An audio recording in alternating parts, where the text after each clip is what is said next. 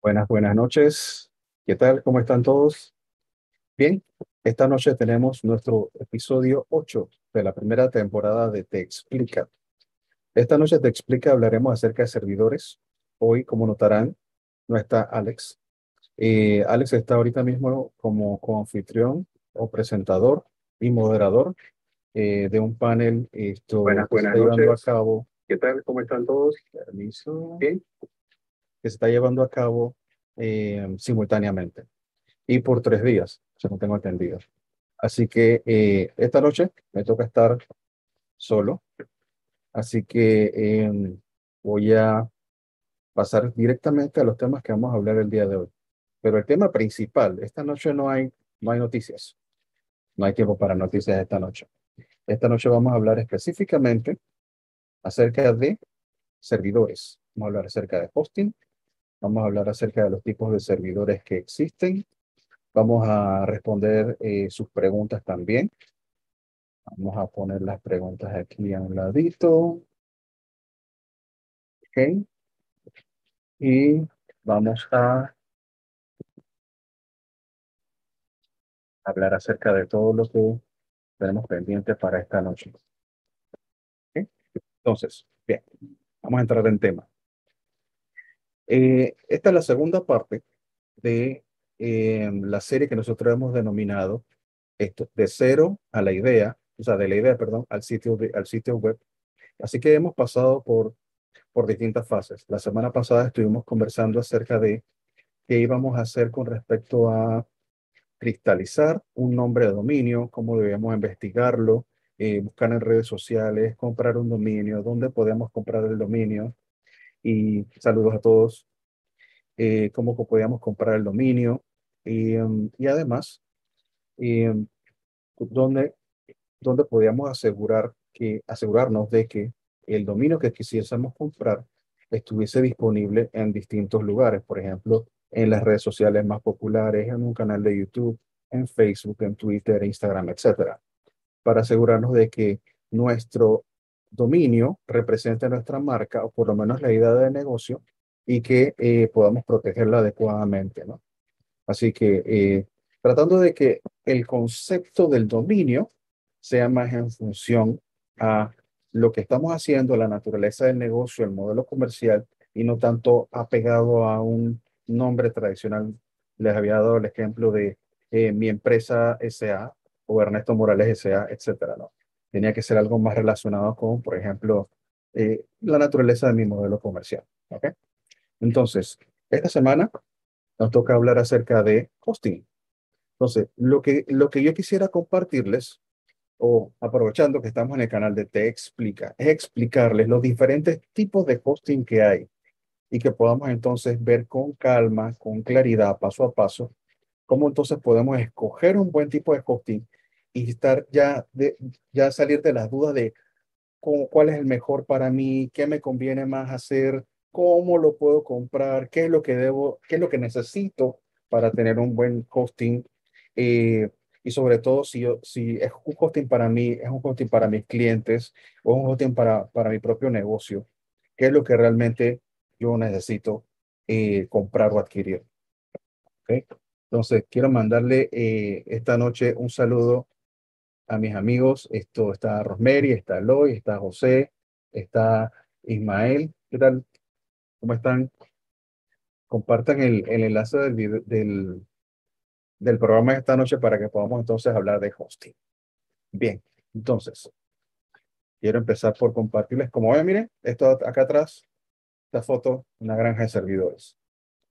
Eh, no sé si es verdadera o si es un montaje, pero se ve muy chévere. Ojalá fuese un video que tuviera las luces parpadeando, pero no está así. Entonces vamos a compartir la pantalla y los voy a llevar por mi documento, el documento que utilizamos todas las semanas para ir viendo qué es lo que hay disponible, ¿ok? Con respecto a este tema. Entonces, eh, la noche de hoy preparamos este documentito que está aquí, ¿ok? El invitado es Han Solo porque esta noche estoy solo. Entonces, eh, estoy recibiendo Roberto. Saludos, Roberto. Te esperaba por acá. pero estás por allá. Entonces, bien, em, me pueden hacer sus preguntas en el chat de YouTube, lo tengo aquí a un lado, así que eh, bienvenidas todas las preguntas, lo estoy viendo a cada momento, así que si tienen alguna pregunta durante eh, lo que estoy explicándoles, pueden hacerla directamente allí y yo la respondo en vivo con todo gusto. Entonces, vamos a hablar de qué es un servidor. Un servidor de hospedaje para aquellos que no conocen bien el término servidor de hospedaje, recuerden que esto no es solamente para los que, no, los que conocen, es también para abarcar los que no conocen absolutamente nada de servidores. Y a pesar de que hay muchos tipos de servidores, nosotros vamos a hablar acerca de los servidores de hospedaje esta noche. Entonces, eh, el servidor de hospedaje lo utilizamos con el fin de alojar sitio web, datos, aplicaciones, imágenes, texto, video. Eso básicamente está sobreentendido, ¿no? porque todo lo que nosotros estemos navegando en Internet, por ejemplo, esta página que estamos viendo en este momento, está alojada en un servidor. Entonces, lo importante de, de lo que vamos a conversar esta noche es cómo logramos nosotros distinguir los tipos de servidores que necesitamos para nuestro negocio, para nuestro cliente o para nuestro emprendimiento. Entonces, aquí empezamos a ver la diferencia o la separación entre lo que son servidores dedicados y servidores VPS. Ahora, estos son tipos de servidores eh, que están separados por el tipo de compra que nosotros debemos hacer y la configuración que requieren los mismos servidores. Pero hay otros tipos de servidores. Hay servidores de nombre de dominio, hay servidores eh, de correo electrónico, eh, hay servidores que solamente sirven archivos, por ejemplo, servidores de backups, un NAS es un servidor, solamente almacena archivos para poder ser compartidos dentro de una red, ya sea por internet o una red local, y obviamente los servidores web. Entonces, vamos a, no vamos a hablar de todos esos servidores, vamos a, enfocarnos realmente en los servidores que, que, que se dedican a alojamiento web. Entonces, de ahí empezamos a separar los servidores dedicados y los VPS. Entonces, ¿Cuáles son los puntos más importantes para nosotros poder recopilar, ok, información o datos con respecto a lo que yo necesito para mi servidor o para mi sitio web, ok? ¿Qué es lo que más utiliza eh, o lo que me debo fijar? Los puntos más importantes de los que me debo fijar en un servidor, ok? Los recursos que utiliza un servidor, memoria, disco duro y CPU. Esos son los recursos principales, los que tenemos aquí en la pantalla. un VPS, que es un servidor privado virtual o Virtual Private Server, tiene, eh, tiene seleccionados, ¿ok? O apartados esos recursos, eh, un pedazo de esos recursos para poder crear una máquina virtual, o sea, una máquina dentro de una máquina, para poder dedicarle esos recursos o un pedacito de esos recursos a un, a un usuario que así lo, lo solicite, ¿no? Entonces, cómo funciona lo del hosting VPS. Nosotros tenemos un servidor real y en ese servidor real, o sea, un servidor físico, nosotros podemos tener un número finito, no puede ser un número infinito, pero un número pequeño, mediano, grande, dependiendo de los recursos del servidor real, de servidores virtuales. Entonces podemos tener, por ejemplo, un VPS, dos o tres VPS, que a su vez están obviamente conectados a Internet, están del lado de, Internet, del lado del cliente al público, y en ellos montamos distintos servicios. Entonces, digamos, en un VPS yo puedo tener un sitio web o puedo tener incluso varios sitios web que sean de mi propiedad. En otro VPS yo puedo tener un servidor de correo electrónico. En otro VPS yo puedo tener eBackups. Y puedo ir separando los recursos de acuerdo a mis necesidades. Entonces, la ventaja del VPS es que yo puedo tener los recursos que utiliza ese servidor que habíamos hablado acá arriba, memoria, CPU, disco duro, eh, apartados para mí. Entonces yo puedo decir, quiero un VPS que tenga tanto CPU, tanto disco y tanta memoria. Y al tenerlos separados, nadie los va a utilizar, nadie va a utilizar esos recursos de mi VPS. O sea que yo no los tengo que compartir con nadie. Y ahí empezamos a ver la diferencia con los servidores compartidos. ¿Ok? Bien, entonces. ¿Cuál es la ventaja de tener entonces un VPS? Eh, un mejor rendimiento del sitio web. eh, mejores estándares de seguridad, a pesar de que la seguridad tiene más que ver con nosotros que, que, que con el BPS en sí mismo. El BPS se provee tal cual y nosotros tenemos que poner cierta capa de seguridad en el servidor, en, la, en el aplicativo, arriba del aplicativo, y ahora vamos a ver eso. La seguridad es un punto aparte. Seguramente le tendremos que dedicar un programa entero. Eh, y además me permite tener mayor personalización y acceso al servidor. O sea que yo puedo configurar el servidor como yo quiera y además tengo un acceso directo al servidor con un usuario que se llama root, con un usuario que es administrador del servidor y que me permite a mí configurarlo, modificarlo, actualizarlo, protegerlo como yo estime conveniente. O sea que nosotros somos los que estamos a cargo de esa máquina virtual, de ese. ¿Okay? Entonces, tenemos algunos unos proveedores de los cuales les quiero hablar que nos dan el servicio de VPS. ¿Okay? Entonces, y ahora vamos a ver unos ejemplos. Tenemos, por ejemplo, eh, AWS de Amazon. ¿okay? Amazon, para los que no saben, dentro de su infraestructura, como es tan grande y abarca pues todo el globo, ellos tienen el servicio de, de alquiler de su propia infraestructura.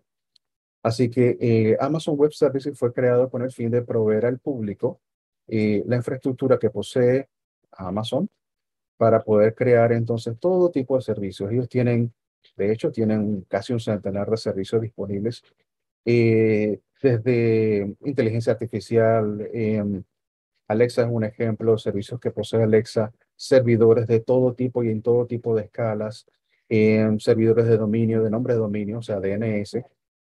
Mi Alexa se despertó. Em, servidores de dominio, eh, tienen correos electrónicos, hay un sinfín de servicios que provee Alexa. Perdón, Amazon. Entonces, Google Cloud Platform eh, también tiene su, propio, su propia infraestructura, ¿okay? desde hace mucho tiempo también, eh, y que compiten entre AWS, Google Cloud Platform y Azure, ¿okay? que es la, la plataforma de infraestructura de Microsoft. Y hay otros eh, proveedores de servicios como DigitalOcean, Linode, Vulture, Namecheap, GoDaddy, entre muchos otros. Entonces, y localmente nosotros contamos con, con los servicios de servidores rápidos de nuestro amigo Roberto Rubio. Eh, localmente, el servicio es buenísimo, ¿ok? Se los recomiendo, vayan a visitarlo. Ahí hay esto, servicios para WordPress, ¿ok? Hosting, aquí tienen web hosting, y tienen esto, apps y DevOps. Así que por ahí también tenían eh, BPS, me parece. O Roberto me si, si ya no tienen BPS, pero tienen un sinfín de servicios que seguramente les van a interesar. Otro proveedor de, de hospedaje, ¿ok? que tiene eh, una infraestructura bien grande y que es uno de los preferidos de, de WordPress, es SiteGround. SiteGround tiene eh, un sinfín de herramientas que permiten que los sitios hospedados dentro de ellos puedan tener una, un gran desempeño, eh, puedan estar, puedan ser sitios que están bien protegidos y además que son que cargan fácil y rápidamente, ¿ok? Se puede migrar también fácilmente mediante unos plugins y unas plataformas que ellos tienen y tienen buenos precios. Entonces, eh, tenemos también, por ejemplo, GoDaddy, GoDaddy esto tiene, tiene un servicio, ¿ok? No siempre recomendamos GoDaddy. GoDaddy, cuando, cuando lo hemos utilizado para algunas, o algunos clientes tienen GoDaddy, o alguna persona conocida tiene GoDaddy, la verdad que da un poquito de problemas. Yo creo que la infraestructura de ellos está un poquito sobrecargada y cuando, cuando vamos a montar algo sobre GoDaddy, los sitios andan un poco lentos, los precios son un poquito exagerados. Por ejemplo, eh, cuando vas a renovar un dominio, el dominio te cuesta de 15, 16, 17, 18 dólares, ya para el segundo año, tercer año, etcétera, y van subiendo los precios. Tienen otros cargos aparte de la renovación del dominio que otros proveedores ni siquiera, ni siquiera tienen. Así que eh, ahí está, es una opción. Muchas personas lo utilizan porque, pues, porque compraron el dominio en GoDaddy y GoDaddy les, les empuja y les ofrece los servicios de hosting. Pero lo cierto es que uno puede comprar el dominio en cualquier lado y eh, lo único que necesita es conocer a dónde apuntar los nombres de servidores, o sea, los DNS. Vamos a ver qué hay en el chat. Dice Roberto, ya no tenemos VPS, tenemos un servicio WP Full que es mejor que VPS. Excelente. Excelente, Roberto. Entonces, eh, entonces, GoDaddy está ahí, está dentro de las opciones, es muy popular, muchísima gente la utiliza, pero yo creo que son como víctimas de su propio tamaño. Esto, los servicios son un poquito, un poquito lentos. Tenemos también un servicio de Namecheap. Namecheap significa nombre barato. Ellos son un registrador de dominios eh, muy popular, venden dominios muy baratos. Eh, la idea de ellos es venderte el primer año de dominio eh, prácticamente a costo, con un margen de ganancia muy pequeño. El siguiente año te lo renuevan pues con un precio ya más normal, más precio de mercado, 2, 3, 4 dólares más caro. Pero también ofrecen el servicio de DNS, ofrecen correo electrónico, ofrecen apps, ofrecen seguridad, certificados de seguridad y ofrecen hosting. ¿okay? Entonces, eh, a sabiendas de que el, gancho es, te doy el primer mes o el primer año a un precio bajo, ellos tienen entonces el servicio, por ejemplo, aquí, anualmente, los primeros meses, ¿ok? Te ahorras, y yo diría que esto es casi un 60, un 50% de descuento. Entonces, dice 688, sí, el primer año, ¿ves? 42% de descuento, ahí lo dice. 688 el primer año mensual por 2 CPUs, 2 GB de RAM, 40 GB de disco duro y 1000 GB de ancho de banda. Esa es la tasa de transferencia, ¿no? Transferencia de datos mensuales. Sin embargo, el segundo año ya sube a 11.88 por mes y este se paga anualmente. Si lo vemos mensualmente, está a 8.88 lo que cuesta un dominio básicamente. Eh, el primer mes te ahorras un 25% y los siguientes meses se paga 11.88 por 12 CPUs. Ese es el plan de BPS. ¿Ok?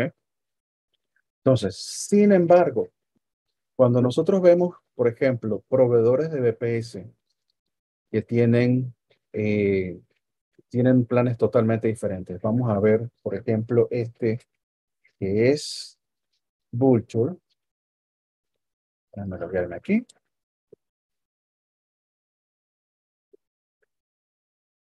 Yo utilizaba eh, bastante para para los VPS. Después dejé de utilizar Bluetooth totalmente. Ya tenemos ahora una infraestructura esto, eh, ya más grande, varios servidores. Dentro de esos servidores tenemos VPS, dentro de esos VPS tenemos los clientes. Así que ya no hace falta utilizar esto. Pero para el que está comenzando, quisiera tener, quisiera tener un VPS, eh, empresas como como Vulture, empresas como DigitalOcean, que aquí tenemos también abierto DigitalOcean, DigitalOcean y por ejemplo Amazon Light Sale, permiten esto ofrecer o obtener un servicio interesante de BPS. Vamos a ver aquí consola de administración. Y vamos a entrar acá. Mientras tanto, le voy mostrando acá. Un servicio interesante de BPS por medio del cual ustedes pueden crear sus propias máquinas virtuales en distintos tipos de configuraciones, ¿eh? porque no se trata nada más de la máquina virtual, y aquí es donde se pone interesante el asunto. Miren esto. Yo estoy aquí ahorita mismo en vulture.com. Voy a crear una instancia. No lo voy a crear del todo, pero voy a mostrarles cómo se haría. Voy a desplegar un nuevo servidor. Antes tenían esto como dos o tres distintos tipos de servidores Ahora son muy famosos estos de high frequency, que son servidores que tienen, están optimizados y tienen otro tipo de, discos para poder que la velocidad de carga de, los, de los sitios web o lo que estén alojado ahí sea inmediata, rapidísima. Pero bien, vamos acá. Vamos a crear una nueva instancia, ¿ok? O sea, un nuevo VPS con, con su facilidad de cloud compute. Aquí me muestran las ubicaciones, donde yo lo quiero. Aquí están todas las ubicaciones que ellos tienen en este momento disponibles. Entonces, digamos que yo quisiera un servidor en Miami. ¿Por qué Miami? porque físicamente está un poco más cerca de, Panamá y de la región y la latencia que yo voy a tener teniendo este servidor en regiones que están más cercanas físicamente o geográficamente a nosotros, pues hace que el sitio cargue un poquitín más rápido. A veces es notorio, a veces no es tan notorio. Mucha gente no se da cuenta. Estamos hablando de milisegundos de diferencia. Entonces, aquí es donde se pone un poquito más complejo. Me dice tipo de servidor. Pero yo no tengo que necesariamente escoger un tipo de servidor. Cuando hablamos de tipo de servidor, yo veo que Alma Linux, CentOS, Debian, ¿con qué se come eso? ¿Qué es eso? ¿Qué hago con eso? ¿Cómo configuro yo eso? No se preocupen. Tenemos aquí que nosotros podemos irnos al marketplace de apps y en este marketplace le podemos decir, mira, yo quiero una instalación de Drupal, una instalación de GitLab, una instalación de Magento o un servidor de Minecraft. Digamos que le pongo un servidor de Minecraft a mis hijos para que tengan su propio servidor y llamen a sus amiguitos. Un servidor de OpenVPN para tener mi propio VPN o mi servidor de WordPress. Entonces, ¿qué va a hacer él? Obviamente, esto es por medio de un script, por medio de un programa. Yo le digo que yo quiero este servidor de WordPress y él va a instalar un servidor de Ubuntu, ¿ok? Que es una instalación, un sistema operativo de Linux en la versión 20, que es una, es una versión pues, bien reciente. Y eh, va a instalar entonces ese servidor con el WordPress ya listo para yo utilizarlo. Y nada más me va a pasar las credenciales para que yo pueda entonces agarrar el servidor, me logueo directamente a la dirección que me van a mandar, pongo mi usuario y mi contraseña y tengo un servidor completo para mí solito con el WordPress ya montado. No necesito hacer absolutamente ninguna configuración. Las configuraciones vienen después y ahí son otro tipo de configuraciones, pero vamos a hacer estos pasos para que vean cómo funciona. Pues, ¿recuerdan las, las cuentas que estábamos viendo hace un ratito? Miren, aquí tenemos, por ejemplo, por 5 dólares al mes. Esto no es de que después sube el precio, ni, no, estos son 5 dólares al mes fijo y punto. El precio no va a subir después. Yo tengo un CPU, tengo un giga de memoria y mil gigabytes de ancho de banda. ¿Ok? Si yo lo comparo con, vamos a poner esto a un ladito, 25 gigabytes de espacio en disco a 5 dólares. Yo tengo aquí mensual 888. A pesar de que tengo 2 CPU, 2 GB y 40 GB, esto solamente el primer mes. Al siguiente mes, yo tengo que pagar 1188. ¿Ok? O sea que desde el segundo mes ya yo estoy pagando 1188 dólares. Bien, entonces, tengo aquí 2 CPU, 2 GB, 40 GB de espacio en disco. Si yo digo, ok, pues vamos a tratar de igualar un poquito, vamos a subirnos aquí. Dependiendo del tipo de sitio web que yo vaya a crear o a utilizar o a desplegar, yo puedo arrancar con un servidor de este tipo. Si es un sitio que, por ejemplo, tiene bajo tráfico, es un sitio informativo, no es un sitio transaccional, entonces no tienen que preocuparse de que los recursos que tenga este servidor sean bajos, por ejemplo, un CPU, un giga de memoria, etcétera. No se tienen que preocupar. La configuración que se está eh, creando da para poder alojar un sitio web con, esos, con esos recursos. Si ustedes ya quisieran entonces tener, eh, o digamos, piensan tener un sitio que tenga más tráfico, cuando uno piensa en más tráfico, uno piensa, ok, necesito más memoria. ¿Por qué? ¿Por qué más memoria? Porque tanto PHP como la base de datos, como el mismo WordPress, utilizan más recursos en función a memoria que lo que dicen en función a CPU. Por eso ustedes ven aquí que aquí dice un CPU, pero dice 2 GB de memoria y 2000 GB de ancho de banda. ¿Okay? Entonces, y así va subiendo y ustedes van viendo que aquí dice, por ejemplo, 2 CPU más ancho, más, más memoria, más ancho de banda. 4 CPU más ancho de memoria, más, más, perdón, más memoria, más ancho de banda. Pero por la misma razón, se utiliza mucho más recursos de memoria que lo que se utiliza en procesador. Entonces, y en disco, como lo ven aquí, yo tengo entonces una capacidad mucho más alta en disco. Aquí, por ejemplo, salto a más del doble en disco. Porque obviamente o lógicamente, si yo estoy necesitando más tráfico, probablemente esté generando más contenido Más contenido significa más almacenamiento. Así que eh, si yo quisiera entonces comparar e irme versus lo que yo tengo con, digamos, un servicio de este tipo que va a costarme 11.88, yo preferiría entonces utilizar este BPS que está aquí. En el espectro, ¿ok? Opuesto, o sea, al otro lado del espectro, tenemos, tenemos servicios que están optimizados como este que está aquí, que es gestionado.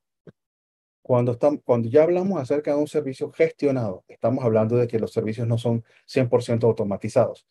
Quiere decir que hay gente que está trabajando sobre los servidores para optimizar el uso, el uso de los recursos que están dedicados a ese servidor. O sea que yo siempre tengo a una persona o un grupo de personas, un equipo que está trabajando en la seguridad, que está optimizando el disco, que está optimizando la memoria, que está actualizando los servidores sin que nosotros le digamos, oye, tú puedes actualizar el PHP, mira que no, tenemos una versión vieja, tenemos la versión 5.6 y, y 5.4 y deberíamos tener mínimo la 7, 7.2.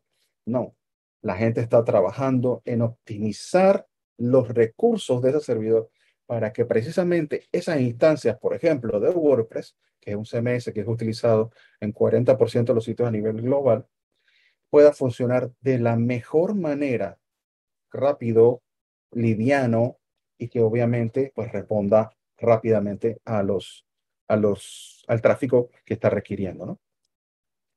El mismo tipo de servicio me parece que también brinda servidores rápidos, que tiene aquí, por ejemplo, su WordPress Pro Hosting. Es así, ¿verdad? Yo estoy seguro que sí. Más rápido y más seguro. Máximo poder y velocidad. Entonces, en el servicio de, de Vulture se compara ¿okay? con un servicio que nosotros tenemos acá, por ejemplo, de DigitalOcean. DigitalOcean tiene servicios mucho más especializados que se utilizan en distintas, distintas áreas, distintos ámbitos, sobre todo en la creación de, de aplicativos. Entonces, ellos tienen incluso un marketplace bastante más amplio que lo que tiene, por ejemplo, en Vulture. Así que en el marketplace que ellos tienen, estos, estos son, vamos a ver todo el marketplace. Estos son los principales aplicativos que ellos tienen, ¿no? Ellos más lo utilizaban para, por el Docker. Todo está dockerizado, containerizado, etc. Bien. Tienen N cantidad de aplicaciones la facilidad que nosotros tenemos es poder buscar el aplicativo en lugar de rompernos la cabeza tratando de configurar el aplicativo. ¿Ok? Si yo necesito un aplicativo, por ejemplo, un Jitsi Server, eh, los, que, los que saben lo que es un Jitsi Server saben lo complejo que es. No es tan difícil, pero el detalle de la configuración de un servidor para compartir videos o tener videollamadas o videoconferencias es un poquito difícil, pues, se, se, vuelve complejo, como, como estoy diciendo, así suena redundante. Entonces, ya este viene preparado con, las, eh, con los ajustes o los parámetros precisamente eh, optimizados para acoplarse al servidor donde está siendo instalado. Típicamente un, un, servidor de GC, si nosotros lo preparamos a mano, puede tomar unas horas en configurar, configurar, hacer pruebas, luego eh, ajustar nuevamente, volver a hacer pruebas. Acá ya viene todo listo para utilizar out of the box, como decimos.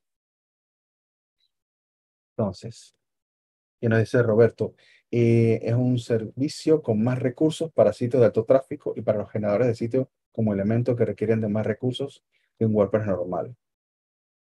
Y Jitsi es un dolorcito de cabeza, sí, Jitsi es un dolorcito de cabeza. Pero aquí ya está listo para instalar. Entonces, eh, Jitsi, por ejemplo, tiene un archivo de configuración, bueno, tiene dos archivos de configuración, ¿ok? Uno para configurar la interfaz, otro para configurar pues el backend eh, y, decirle cómo va a funcionar y de qué manera se va a comunicar, etcétera, etcétera. Y nada más nos tendríamos que preocupar de esos dos archivos y no de configurar todo el servidor y de, asegurarnos de que el Jitsi funcione en el servidor y además pueda eh, levantar las comunicaciones.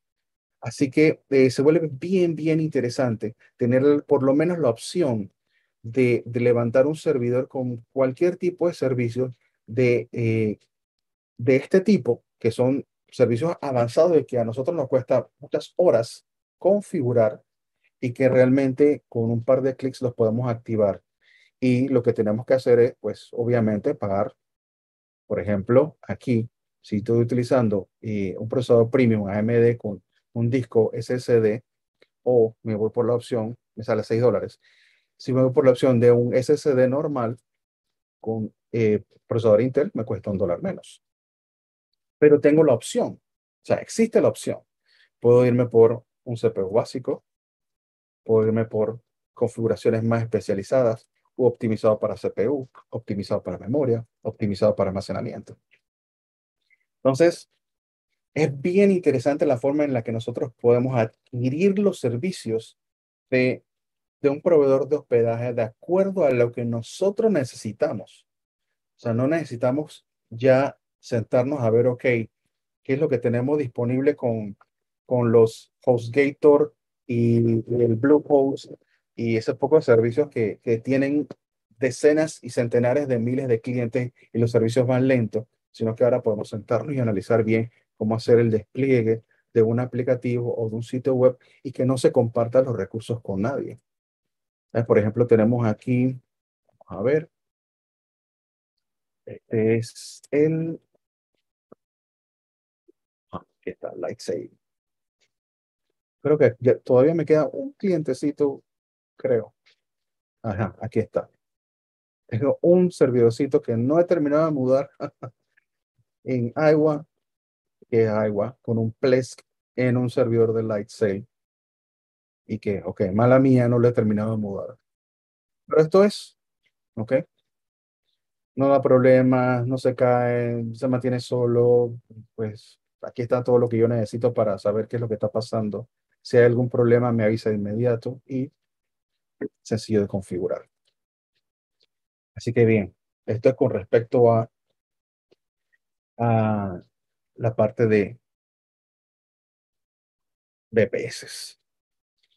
Entonces, em, aquí está, por ejemplo, DigitalOcean, Google Cloud, AWS, Google Linode. Linode se utiliza hace mucho. Ni siquiera sé qué es lo que ofrece Linode hoy en día. Entonces, muchos saben qué es lo que es, qué es, lo que es un alojamiento compartido. El alojamiento compartido es lo que conocemos desde hace muchísimo tiempo. ¿okay? Es lo que, es lo que ha movido el Internet por, por muchos años. ¿ok? Todo el mundo junto en un, en un servidor y compartiendo todos los recursos de dicho servidor. Nosotros utilizamos una analogía que de hecho me enseñó a mí hace muchísimo tiempo, ¿ok? Que era la analogía de, de un hotel, ¿ok? Donde todo el mundo está, ¿ok? Dentro del mismo hotel y comparten entonces los recursos que hay dentro de dicho hotel. ¿ok? Yo puedo tener decenas de sitios web, si no centenares o miles de sitios web en un solo servidor y cada uno comparte los recursos que hay disponibles en dicho servidor. O sea que estamos hablando que aquí los recursos se comparten directamente de lo que yo tengo en el servidor. Si yo tengo N cantidad de memoria, todos los clientes comparten esa memoria. Si yo tengo un disco duro, todos los clientes comparten y escriben sobre ese disco duro igual por el CPU. Entonces, ¿qué pasa con, con un sitio web que, por ejemplo, tiene alto tráfico? Si un sitio web tiene un, un tráfico muy alto, puede incluso poner lentos los sitios web que están alojados o compartiendo los mismos recursos con ellos. E incluso puede llevar a detener totalmente un servidor o tumbar un servicio. Por ejemplo, un sitio web que tiene un tráfico enorme o que está siendo atacado un sitio que está siendo atacado puede fácilmente tumbar, por ejemplo, la base de datos.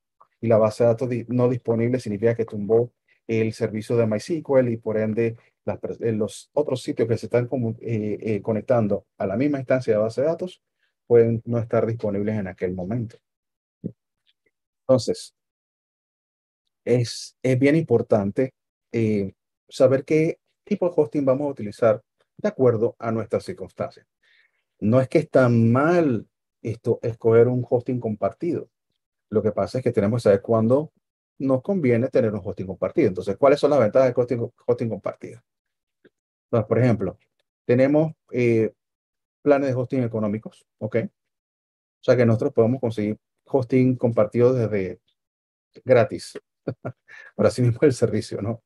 Desde gratis realmente desde gratis. Usted pone hosting gratuito y no es que hay uno, hay decenas de proveedores que ofrecen hosting gratuito compartido. Hasta proveedores que les cuestan 99 centavos, 2 dólares, 2.50, 3 dólares. Y es una cuenta compartida. ¿Ok? Otra ventaja. El proveedor de hospedaje se encarga de la gestión también del mantenimiento de los servidores y el sistema operativo. O sea que esa carga no la tengo yo, que es en contraparte la desventaja de tener un VPS. O sea, si hablamos aquí de el mantenimiento, si yo tengo un VPS, yo tengo que encargarme del mantenimiento. ¿Ok? No solamente de la plataforma en sí del WordPress, sino que yo tengo que tratar de que ese, ese Ubuntu, ese Linux, ese CentOS se mantenga actualizado cada cierto tiempo. Precio es la principal ventaja. Entonces, eh, no hace falta conocimientos técnicos avanzados para gestionar un alojamiento web compartido. Típicamente son formularios que uno llena, ¿cuál es tu nombre de dominio? Em, y ya es lo único que necesitan. ¿Cuál es tu nombre de dominio? Eh, porque todos los servicios se gestionan internamente. Entonces, el proveedor se encarga de tener todas las configuraciones necesarias para que ustedes puedan crear, eh, escoger un plan, les dan un panel de control donde suben el sitio web o incluso donde solamente escogen, voy a instalar un WordPress. Entonces van y buscan entre las opciones cómo instalar un WordPress y con un clic instalan un WordPress dentro de su hospedaje compartido. Así que esto se llama un panel de administración. Entonces, eh, la ventaja, otra ventaja es que se puede subir a paquetes de hospedaje más poderosos. Entonces, ¿qué significa eso? Si yo estoy eh, con un hosting compartido, pero yo veo que mi hosting, em, al, casi, casi, cuando va llegando el final del mes, me dice que esto, usted ha llegado al tope de su ancho de banda, se consumió el ancho de banda. Ajo. Eso significa que necesito un, una cuenta de hosting que aguante un poco más de tráfico, o sea, que tenga mayor ancho de banda. Entonces, entre las desventajas del hosting compartido, ¿ok? Yo les dije ya, compartir los recursos puede que la web se ponga lenta. Suele tener menos recursos disponibles que otro tipo de hospedaje más potente, claro. Y si alguna de las cuentas del servidor compartido tiene un problema técnico, puede afectar al servidor completo, como se lo expliqué hace un momento. Igual que una, una web que tenga numerosas visitas, una web de alto tráfico, pues puede poner el servidor lento. Eh, me comenta Roberto, nosotros tenemos incluso un plan gratis para sitios HTML más PHP sin base de datos. Exactamente. Ahí hay un, un, servicio eh, gratuito. Entonces, pero HTML, que es el lenguaje de programación inicial de toda la Internet. Digan lo que digan.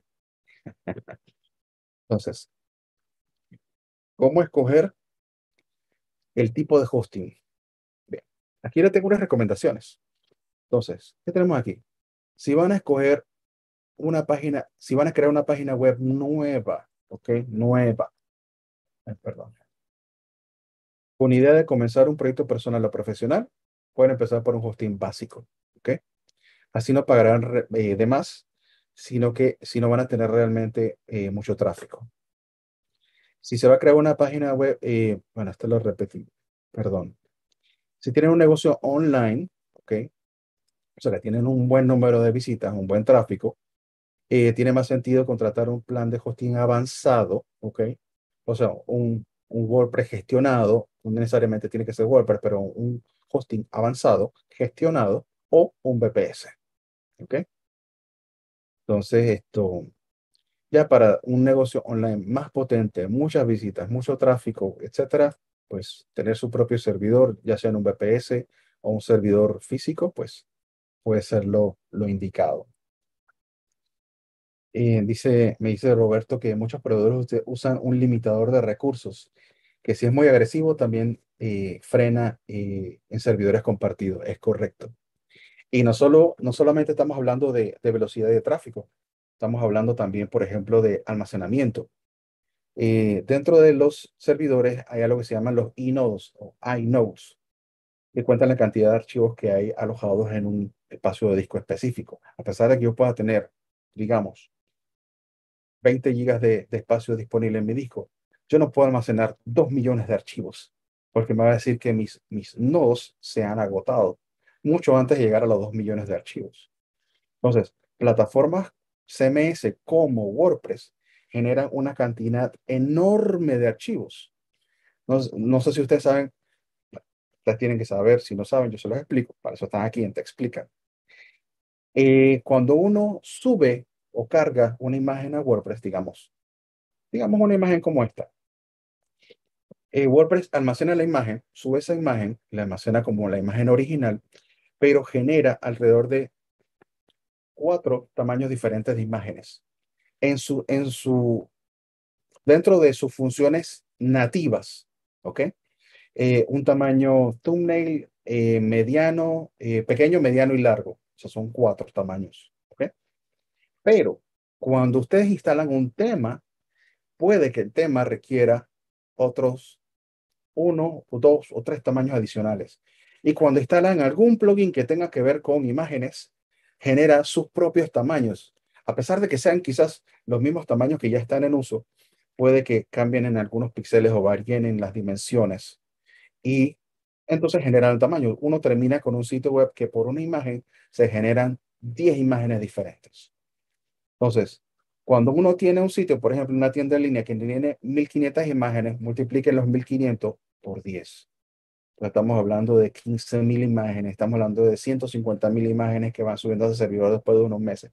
Y al cabo de unos años, les pueden llegar a tener cientos de miles de imágenes. Y no todas están en uso. Porque WordPress, por ejemplo, lo que hace es que deja disponible ese tamaño de imagen para, por si acaso tienes que desplegarlo en algún dispositivo móvil para el cual se requiere esa imagen optimizada. Así que esa es una de las razones por las cuales eh, se generan muchísimas imágenes y, están, y los proveedores lo limitan de esa manera. Me gustaría recibir sus preguntas en el chat, así que esto con respecto a lo que es el hospedaje y pasar un ratito entonces a lo que es, ya que nos dé tiempo, no sé cómo nos saltamos las noticias del día de hoy, nos da tiempo para hablar de seguridad.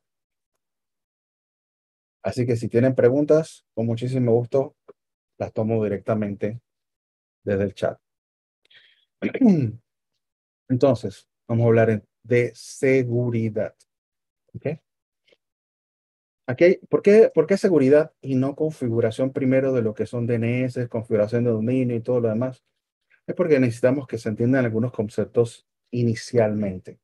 El concepto de seguridad en la web tiene mucho que ver con cómo uno asegura el sitio, pero no es solamente el sitio lo que se asegura, uno se asegura desde que está comprando el dominio. Entonces, en lo personal, yo lo que trato de explicarle pues, eh, a mis alumnos en, la universidad, a la gente a la cual le doy charlas o seminarios, es que uno tiene que empezar a asegurar el sitio esto desde antes de instalarlos, el, el sitio web, durante la instalación y posterior a la instalación. Hay tres fases en las cuales uno hace algunos pasos que nos aseguran mejor nuestro propio sitio web. ¿Ok? Recuerden, si nosotros queremos tener un negocio en línea o un sitio web que nos representa, el día de mañana, si no, si no aseguramos este sitio web hoy, el día de mañana, si nosotros sufrimos de una vulnerabilidad o un hackeo, ¿ok? podemos perder información, nos pueden tumbar los servicios, podemos perder reputación, que es muy importante si es un cliente con ya un, buen nombre o una gran reputación. Google puede bloquear el sitio web poniéndote eh, una pantalla roja que diga sitio engañoso, que es pésimo para los sitios web. Te quita de, de, los, de la página de resultados de búsqueda de Google. O sea, eh, eh, las consecuencias son terribles cuando, cuando un sitio web ha sido vulnerado. O sea, hay que evitarlo. No es algo que uno va y corrige. Cuando lo corrige ya está hecho el daño. Es algo que uno evita. ¿okay? Entonces, la seguridad y estos pasos que le voy a que vamos a ver por encima son, son importantes para, para todos nosotros. Okay. Me dice Rosemary que les recomiendo un buen hosting. Bueno, eh, localmente yo recomiendo servidores rápidos. ¿okay? Yo trabajo eh, con, con, Roberto para varios sitios y varios clientes, aparte de, de, de, mis propios servidores, para nuestros clientes de, gobierno, etcétera, clientes corporativos. nosotros no damos hosting al público, Roberto sí. Servidoresrápidos.net, eh, se los recomiendo. SiteGround también tiene un buen servicio. Me gusta porque tiene un buen precio, es razonable y tiene muchas herramientas de seguridad y aceleración. Entonces, me gusta, me gusta bastante el servicio de SiteGround. Eh, pero localmente no hay nada como hacer así y yo sé que responden de servidores rápidos de inmediato. Y, o, o, mandan un WhatsApp a, Roberto, no le gusta el WhatsApp. Soporte técnico, por favor. Soporte arroba servidores Así también te quiero poner a mis clientes, ¿no? Ya no, no, me, no me escriban por WhatsApp, solo eh, soporte arroba globalinternet.com.pa, más nada. Y entre poco, CRM solamente. Entonces, eh, Leonardo pregunta, eh, con ellos puedes escoger un plan para empezar de acuerdo a lo que necesites y luego vas mejorando según tus necesidades. Es correcto, sí se puede. Tú puedes empezar con un plan básico y luego vas subiendo de planes. ¿Ok? Lo, lo, que, lo que me gusta de servidores es que no es un hospedaje compartido, es un hospedaje manejado. Yo le dije que tenemos aquí las opciones de hospedaje gestionado, hospedaje manejado. No es lo mismo que lo compartido. El compartido es todo automatizado. Y estamos hablando de miles de clientes en un servidor. Aquí estamos hablando de decenas de clientes posiblemente en un servidor, pero con recursos que están manejados por un equipo. O sea, que están trabajando sobre los servidores, sobre los servicios y optimizando, etcétera. Lo que les expliqué hace un rato. Así que esto, SiteGround, sí, y servidores rápidos son los que recomiendo. Si quieren VPS, si necesitan VPS de todas maneras, eh, a mí me fascina Vulture. Es bien sencillo de utilizar. DigitalOcean también, pero es un poquito más caro que Vulture, como vieron los precios. Esto, pero tiene un buen servicio y tiene un montón de, de facilidades en lo que es el marketplace, cosa que no tiene Lightsail. Lightsail no tiene el marketplace eh, de esa manera como lo tiene Vulture y lo tiene DigitalOcean. Tiene solamente los sistemas operativos. Entonces uno tiene que hacer las configuraciones.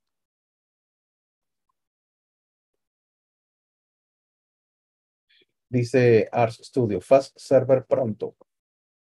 Ok, Fast Server. Hay que verlo, hay que ver.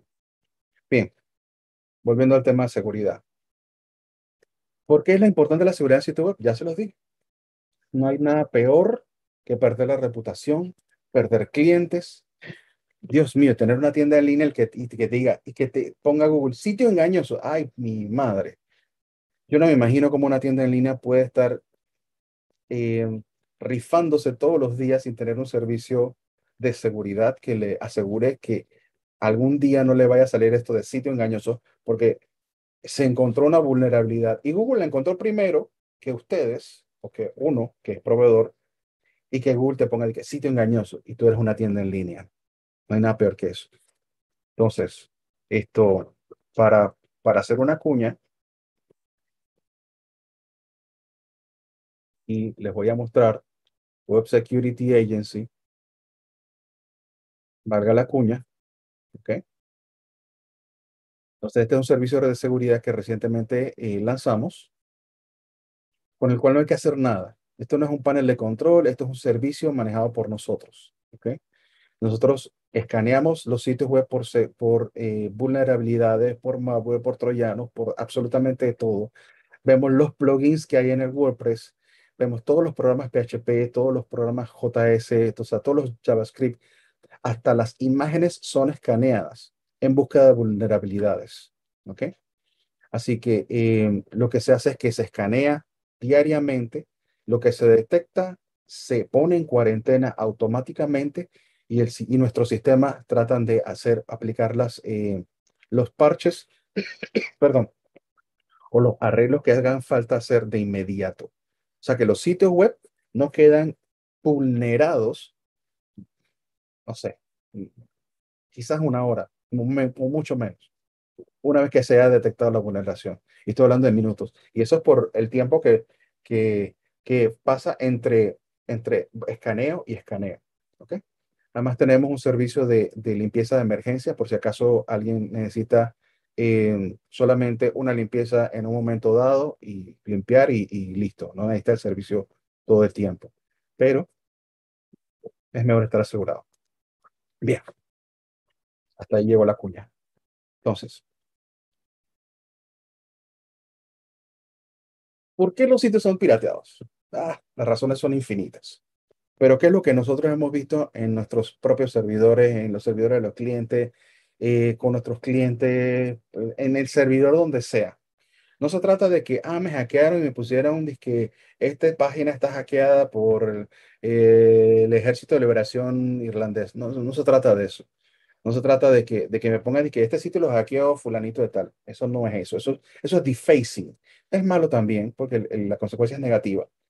Pero estamos hablando de que utilicen alguna vulnerabilidad que se encuentra dentro de mi sitio web o dentro de mi servidor o dentro de mi WordPress o dentro de mi base de datos e inyecten en el servidor, o sea, en las carpetas donde está mi sitio web alojado, inyecten archivos, eh, los archivos necesarios para poder dentro de mi sitio montar quizás otro sitio o montar un formulario. ¿Ok? ¿Qué pasa? Ustedes reciben un, un correo electrónico de, de phishing. Ustedes deben saber lo que es phishing a estas alturas. O sea, un correo electrónico que es eh, eh, trata, eh, trata, de personificar, disculpen, a una entidad, puede ser una entidad de gobierno, una entidad bancaria, siempre es una entidad bancaria, pidiéndole sus datos, diciéndoles, esto tampoco es una entidad comercial, pidiéndole los datos de tarjeta de crédito, actualiza su cuenta, lo llevan a un formulario, si la gente le da clic, lo lleva a un formulario y le muestra el formulario donde, donde actualizan sus datos y ustedes inocentemente van y actualizan los datos. Ese formulario está en unos servidores de, de los de ustedes o de algún cliente de ustedes. Y no se dan cuenta porque al público el sitio web está igual. El sitio web no se ha movido, no le han tocado un pelo, el sitio web funciona perfectamente bien, pero la dirección del dominio o el IP de ese servidor está siendo utilizada para alojar, albergar dentro de alguna, algunas carpetas de la ruta de ese dominio ese formulario. Cuando Google, mediante un formulario de recepción de quejas o de recepción de identificación de, de malware, que hay muchos sitios que escanean por malware el Internet todo el tiempo, detecta que ese sitio fue vulnerado, entonces pone el aviso en rojo en la pantalla, eh, perdón, en la página de bienvenida. Y no lo pone en el sitio web de uno, lo pone cuando se navega por internet y ustedes encuentran los resultados del sitio web. Entonces, eso es una intersticial. Un intersticial es una pantalla que está por delante del sitio web. Entonces, ustedes encuentran resultados en Google, le dan clic, van a ver la tienda en línea o el sitio web que sea, pero Google pone por delante sitio web engañoso en rojo, letras blancas. Entonces, esa es una consecuencia grave. Hay que llenar un formulario de desbloqueo. Probablemente si ya te bloquearon en Google, te bloquearon en redes sociales, ustedes no se dan cuenta, pero un dominio que ha sido bloqueado en Google es bloqueado en Facebook e y es bloqueado en Instagram. Y el bloqueo dura, no hay forma de desbloquearlo. Dura años. ¿Ok? Nosotros tenemos que ir, que Web Security Agency le ofrecemos el servicio de desbloquear en Google, no en las redes sociales. Por medio de un formulario en que el, trámite con Google se puede desbloquear el sitio web. ¿Ok? Entonces, al desbloquear ese sitio web, entonces, a través del Google Search Console, uno le dice, ok, estas páginas de este tráfico que se generó, que es falso o era engañoso, ya fueron eliminadas y vamos entonces a notificarle a Google, mira, ya esto se arregló, ya se corrigió. ¿Cómo se corrigió? De esta manera. Entonces uno tiene que ir a los distintos servicios de blacklist o de listas negras para decirle, mira, sí, el sitio estuvo eh, eh, vulnerado, ya no está vulnerado, vamos a por favor a, proceder a desbloquearlo. Es un dolor de cabeza y es un dolor de cabeza enorme para el cliente. por más que uno intente, por ejemplo, proteger un servidor, si los plugins del cliente están, eh, tienen alguna vulneración, le falta un parche y se detectó una vulneración alguna vulneración de seguridad y los hackers aprovecharon de dicha vulneración, podemos caer víctimas de, de un ataque. Vamos a ver en el chat. Correcto. Bien. Saludos, Alex. Entonces, eh, ¿cuáles son los sitios web más hackeados? Lo de WordPress. ¿Por qué? Porque son los más populares. Porque es el CMS que es más utilizado a nivel, de, a nivel mundial. Como les dije, un 40% de los sitios web están creados utilizando WordPress. Entonces, eh, eh, ustedes saben, por ejemplo, el sistema operativo más hackeado es Windows, pero es que Windows está, está utilizado en, en miles de millones de computadoras alrededor del mundo. Obviamente es el sistema operativo más vulnerado de todos, es lógico. De la misma manera en que esto eh, le pasa a Microsoft con su sistema operativo de Windows, pasa en Internet con los sitios de WordPress. Así que los sitios de WordPress son los más, los más vulnerados. ¿Ok? Aquí está. ¿Quiénes son los más atacados? WordPress. Son los más atacados. Entonces, ¿cómo aseguramos nuestra web contra ataques? Vamos a ver esto. Esto es interesante. Como les decía, les decía hace un momento, yo lo tengo dividido en varias partes, desde antes de instalar el CMS. ¿Ok? Lo de gobierno. lo de gobierno. antes de instalar el CMS. ¿Cómo así antes de instalar el CMS? ¿Ok? Utilizando algún sistema de protección que esté por delante de nuestro sitio web. Entonces, ¿cuándo configuramos eso? Cuando estamos configurando el dominio. Nosotros cuando estamos configurando el dominio no necesitamos configurar eh, eh, en el servidor absolutamente nada. Nosotros podemos utilizar un servicio como Cloudflare. ¿Ok? Cloud, no, es Santa Claus. A ver, Cloudflare. Cloudflare tiene un sinfín de servicios. Eh, tiene un Content Delivery Network, una red de distribución de contenido que nos permite tener una copia virtual de todo el contenido de nuestro sitio web distribuida por todos los servidores que tiene Cloudflare alrededor del mundo. Chévere. Se llama CDN, Content Delivery Network. Pero además tiene una plataforma que nos protege contra ataques, contra ataques de, por ejemplo, eh, D2 o denegación de servicios. ¿ok? Y también nos protege con un firewall, con un eh, firewall contra bots. Eh, tiene reglas de IP, de, de, firewall para bloquear IPs, para bloquear países, para bloquear regiones, para, bueno, tiene absolutamente de todo. Entonces nosotros, cuando estamos comprando el dominio, lo que tenemos que hacer es irnos a Cloudflare, ¿ok? Ver si puedo hacer un inicio de sesión aquí rapidito.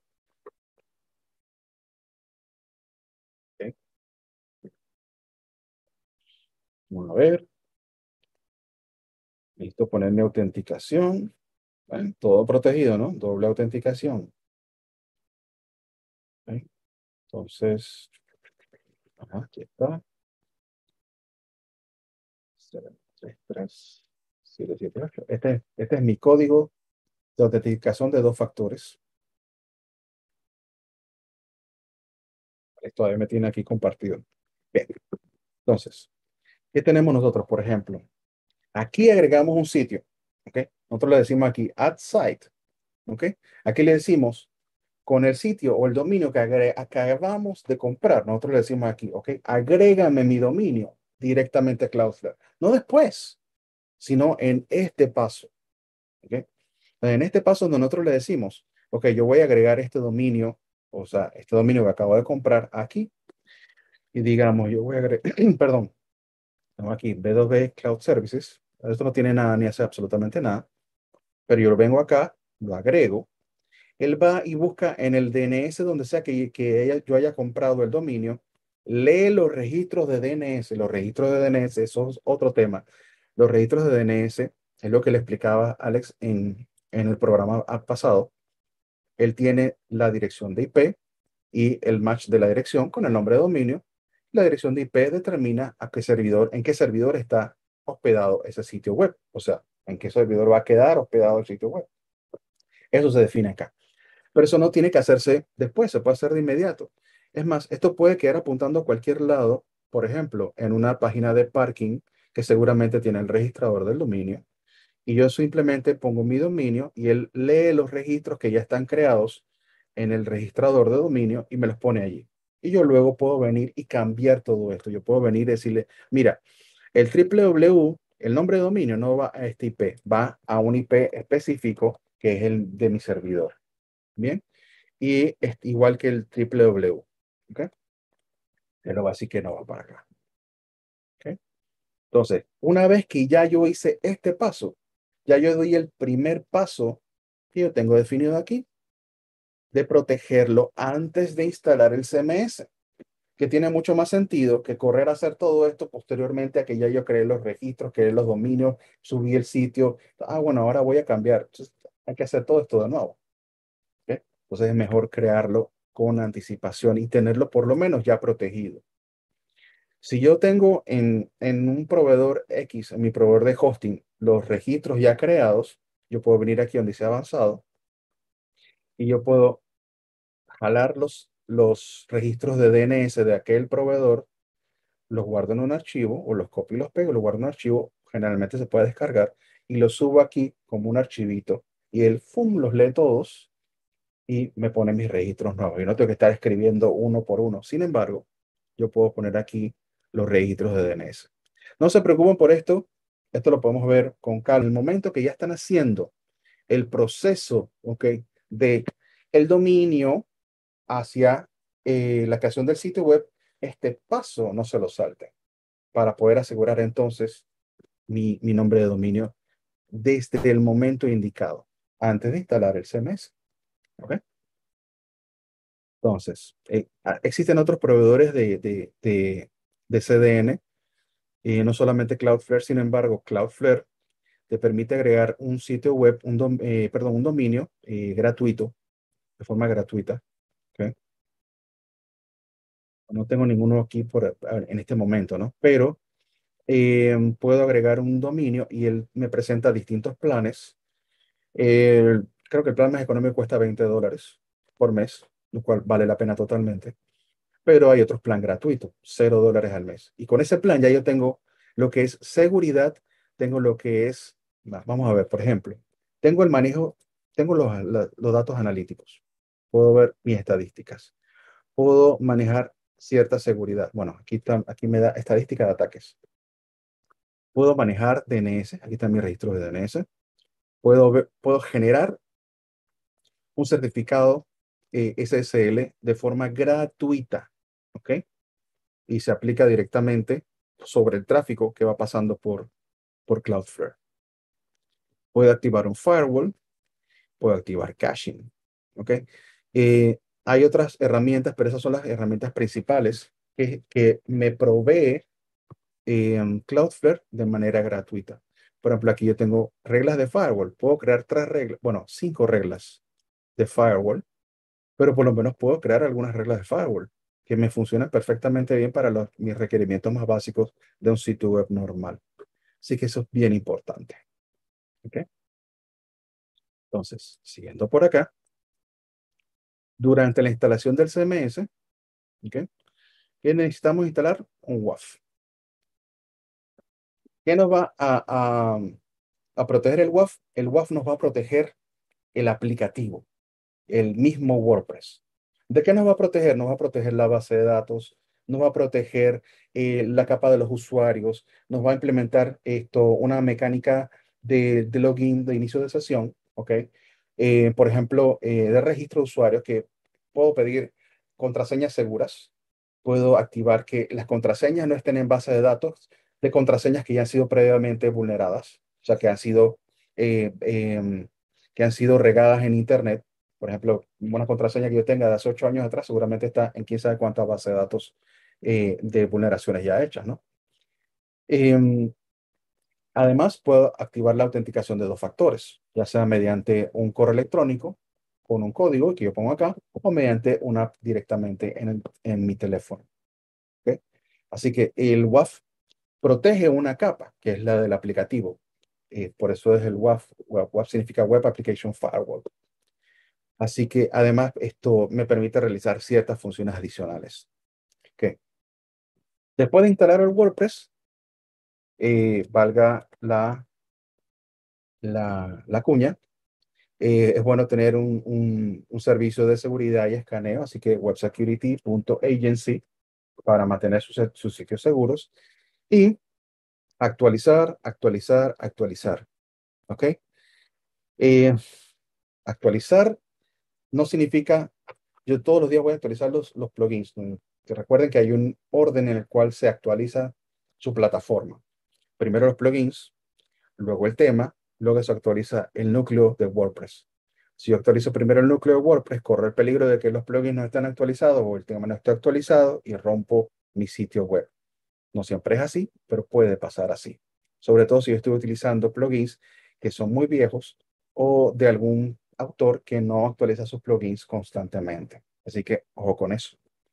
Pero los plugins desactualizados son la fuente más común de ataques eh, dirigidos hacia las instalaciones de WordPress. Lo otro que no les menciono aquí es em, utilizar plugins pirateados. ¿ok? Plugins pirateados, plugin de, ah, no, yo tengo un sitio donde la licencia GPL, tengan cuidado con eso. ¿ok? No digo que sea así necesariamente, pero hay sitios que, que les dan los plugins gratuitos y les dicen null. Null significa que su mecanismo de protección o de verificación ha sido anulado, nulificado. Por eso el término null, porque ha sido anulado. Pero muchos hackers aprovechan esas versiones de plugins que, que, que los programadores o desarrolladores o diseñadores no, no saben y descargan libremente y simplemente instalan y que, ah, no, este está nulificado, no, no va a verificar la licencia. Mentira, no verifica la licencia o si la verifica, no importa, pero introduce la vulnerabilidad. Entonces, uno mismo descarga el plugin y introduce la vulnerabilidad a su propio sitio web. Y tenemos una pregunta. Eh, ¿Los servicios de alojamiento no vienen todo eso, los paquetes que ofrecen? Los servicios de alojamiento no pueden contar con absolutamente todos las, todas las precauciones, eh, sobre todo para los, para los alojamientos que son compartidos. ¿ok?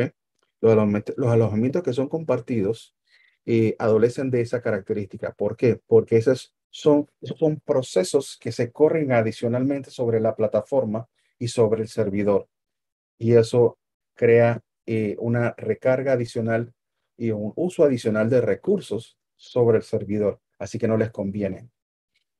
Miren, les doy un ejemplo de cosas que no les conviene a, ciertos proveedores, por ejemplo, de alojamiento compartido. Ustedes cuando entran a su cPanel tienen que verificar siempre que en el cPanel, en la compresión de datos, esté activo la compresión por default. Porque por default no está activa la compresión de datos. Entonces, cuando ustedes están corriendo su sitio web, dicen, pues que el sitio está lento, el sitio está lento, el sitio está lento. Lo que pasa es que el proveedor no activa por default la compresión de datos. Entonces, ¿qué pasa? Cuando no se activa la compresión de datos, el consumo de ancho de banda va por las nubes y cuando van a ver, el proveedor dice, no, ya, te, ya llegaste a tu tope de ancho de banda de consumo, así que mira, sube de, sube de, de, plan. No todos los proveedores hacen lo mismo, pero eso es algo sabido. ¿Ok? This is known. Igual que los iNodes. recuerdan que les expliqué acerca del conteo de los iNodes, los iNodes. ¿Ok? No todos los proveedores ponen, ponen un cap sobre los iNodes. Hay otros proveedores que simplemente dicen, no, no hay límite de iNodes. Es más, se tiene que fijar ahora, que les digo, en los de los iNodes y nodos, em, y van a notar que en algunos proveedores van a decir que no hay límite de los iNodes, unlimited iNodes. Sí.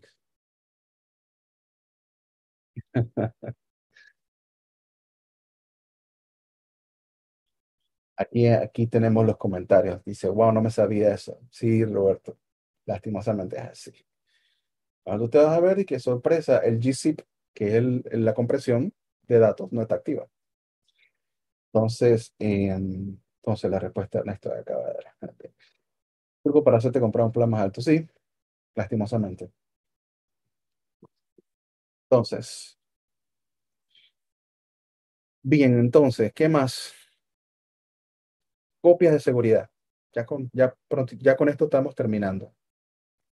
Yo no sé cuántas veces yo le tengo que decir y Roberto viene acá y les dice, o Alex le dice, hagan copia de seguridad. No una copia, ni dos, hagan tres y cuatro copias de seguridad.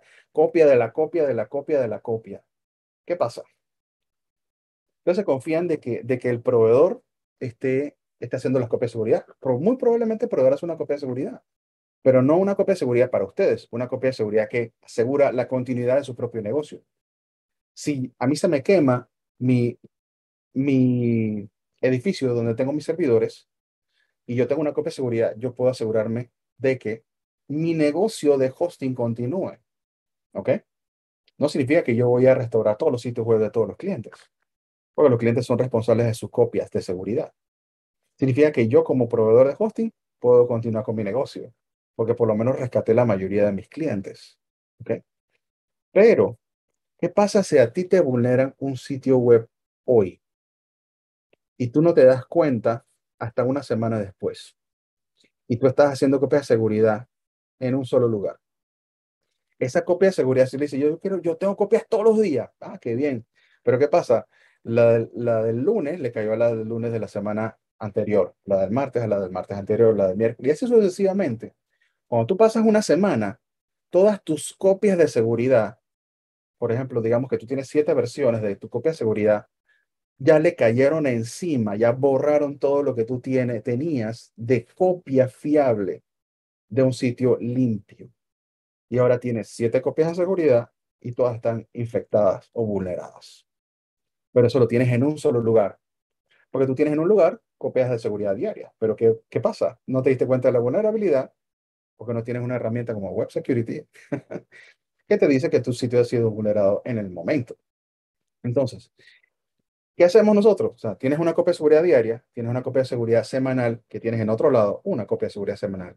Y le dices, ok, de esta copia de seguridad semanal, escríbeme cuatro versiones, tres versiones, cinco versiones. Y quizás una tercera adicional en otro lugar, por supuesto. La mandan por FTP, la mandan a Dropbox, la mandan a Google Drive, no importa, una vez al mes. Pero yo sé que yo tengo mi base de datos en limpio. La pueden mandar cada 15 días, cada dos semanas, por ejemplo. Pero yo tengo tres copias de seguridad en tres momentos diferentes. Pueden ser respaldos completos, respaldos por fases, no importa, pero ustedes tienen una copia de seguridad que puede incluso estar libre de una posible vulneración. Entonces, si yo tengo una vulneración que, que, que afectó mis archivos, pero no mi base de datos, yo agarro mi base de datos de, un, de una copia actual y agarro mis archivos de la copia más reciente que esté limpia de vulneraciones y lo demás yo lo actualizo. O agarro todo, todo en mi copia limpia y bueno, chicos, actualizar contenido, actualizan los últimos cinco días de, de, tráfico de contenido. Vamos para allá. Eso es importante. Las buenas prácticas. Las buenas prácticas son lo que los van a tener ustedes protegidos contra ese tipo de ataques y contra ese tipo de desastres. Un plan de recuperación de desastres es lo que todo el mundo debe tener básico en algunos casos, pero todo el mundo debe tener alguna forma de plan de recuperación. ¿okay? No tiene que ser una inundación o un desastre eh, tipo terremoto para tener un plan de recuperación. ¿okay? Con simplemente que ustedes, esto, que por ejemplo, tengo un cliente que el, el, el, proveedor de hosting salió del mercado y perdieron su sitio. No había copia, no hay plan de recuperación y fue algo, algo sencillo. Simplemente el, el proveedor salió del mercado. En Europa, OBS se le quemaron todos sus servidores, no todos, pero se le quemó un edificio de como de cuatro servidores, eh, perdón, de cuatro edificios que tenían y perdieron miles, miles y miles de sitios de clientes. Así que, em, bien, hay, hay, que mantenerse asegurado. Con esto, cubrimos hoy dos temas importantes. El hospedaje ¿Ok?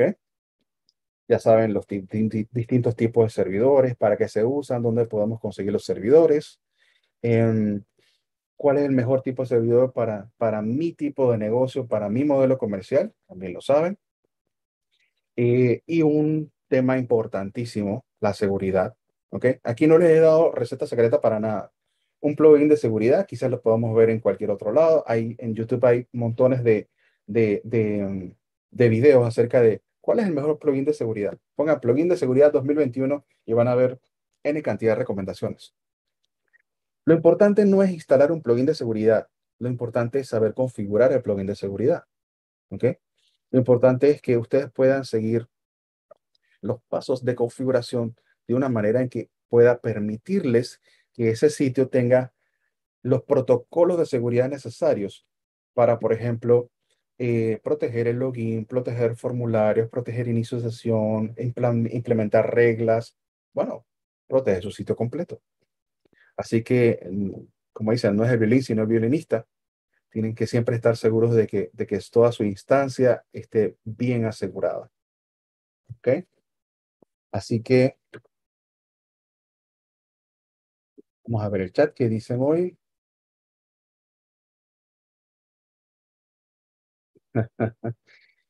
Dice, a ver, a ver, a ver.